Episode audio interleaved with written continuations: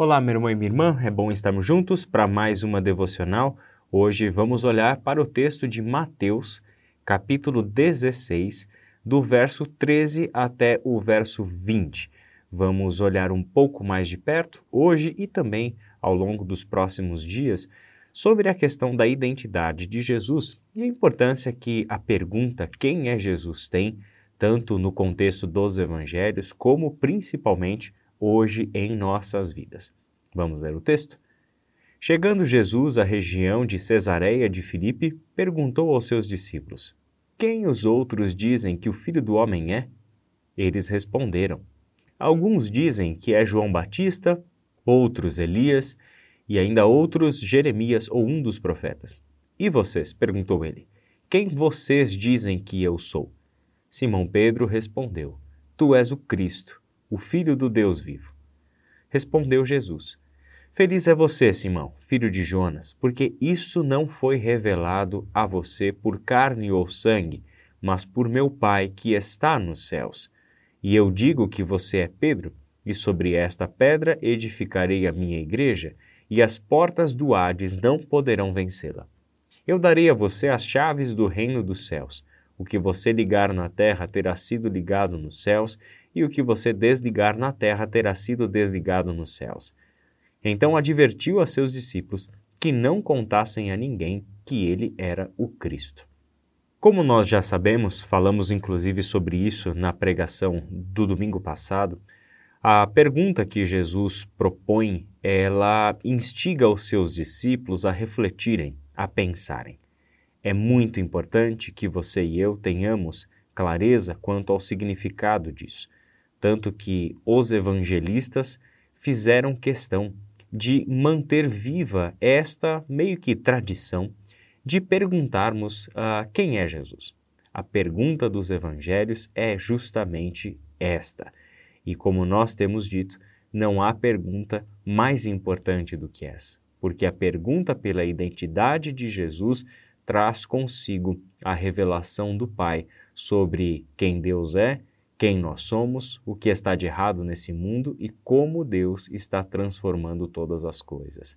Esta é a razão pela qual Jesus precisou, em um determinado momento da sua jornada com os discípulos, levá-los a refletir sobre essa questão.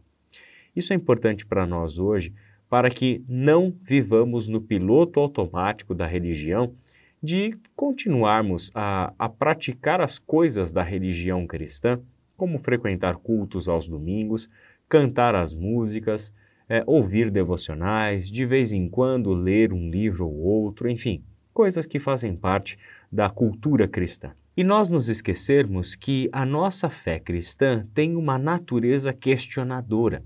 Os evangelhos estão nos propondo justamente isso.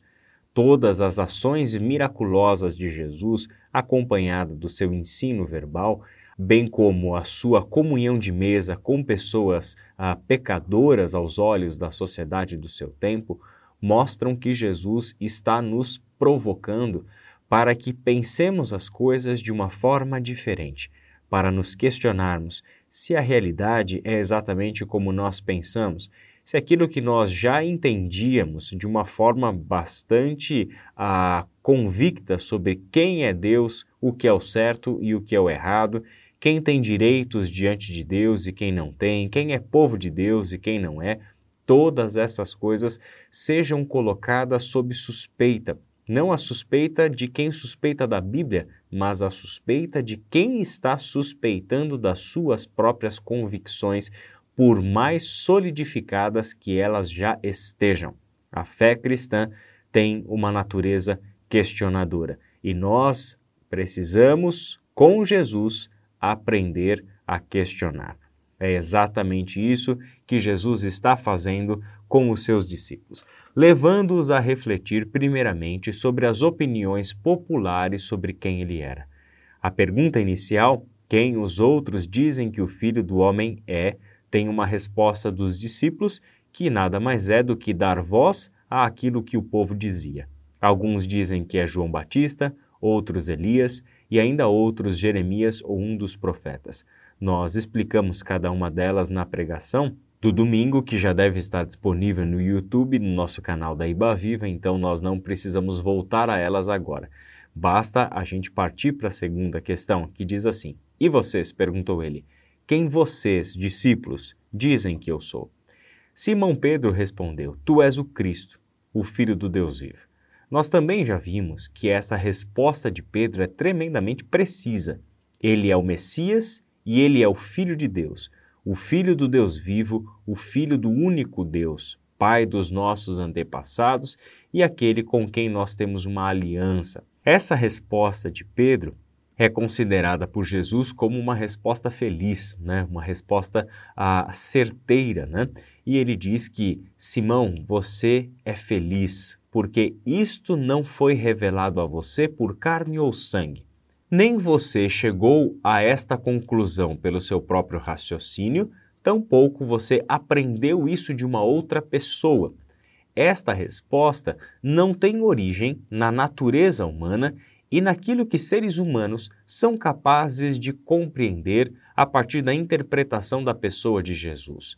Esta é uma resposta que faz de Simão um homem feliz, porque o Pai que está nos céus a ele revelou esta verdade sobre quem é Jesus.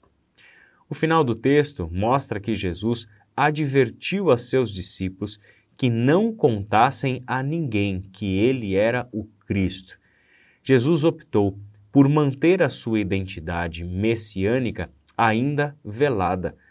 Optou por mostrar aos poucos quem de fato ele era, mas quando o assunto surgiu de fato entre os discípulos, Lembrando que ele só surgiu porque Jesus trouxe este questionamento à tona, questionamento acerca da sua identidade, então Jesus advertiu os discípulos para que não divulgassem essa informação. Pode ser um pouco contraditório, não é mesmo? Se ele é o Messias enviado da parte de Deus, o lógico seria que o mundo todo ficasse sabendo dessa verdade o mais rápido possível. Afinal, a melhor notícia que seres humanos poderiam ter recebido exatamente estava diante deles. Jesus é o Messias. Isso significa que ele é o Salvador enviado da parte de Deus. Logo, o único Salvador que pode de fato nos salvar. No entanto, Jesus toma um cuidado para que esta informação acerca da sua identidade, sua verdadeira identidade messiânica, não caísse ainda nos ouvidos do povo, por um motivo muito simples. O povo, assim como os discípulos, tinha uma expectativa muito bem definida sobre quem era o Messias. E este Messias trazia consigo o governo de Israel. Era alguém que traria a libertação de Israel do jugo do Império Romano. Era alguém que restauraria o trono de Davi e levaria de volta Israel a ser a nação segundo o coração de Deus. E isto é uma parte da verdade, porque o reino de Deus, sobre o qual Jesus falava e o qual ele trouxe a nós, é um reino de uma outra natureza. Ele é muito mais amplo, abrangente e profundo do que isso.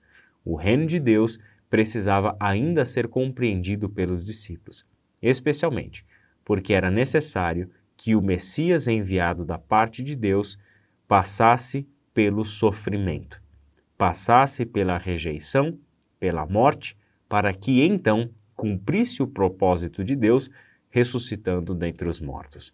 Esta verdade, os discípulos mesmos ainda não estavam preparados para lidar com ela. E justamente por isso que Jesus, de uma forma muito precisa, cautelosa, sabiamente planejada, deste momento em diante, começa a ensinar os seus discípulos mais contornos sobre a identidade do Messias e era justamente quem ele era e o que ele tinha para fazer aqui. Amanhã nós vamos ler o texto seguinte, do versículo 21 ao versículo 28, e entendemos um pouquinho melhor esta dimensão de sofrimento e morte que fazem parte da história do Messias enviado da parte de Deus. Por hoje, que Deus te abençoe e até amanhã.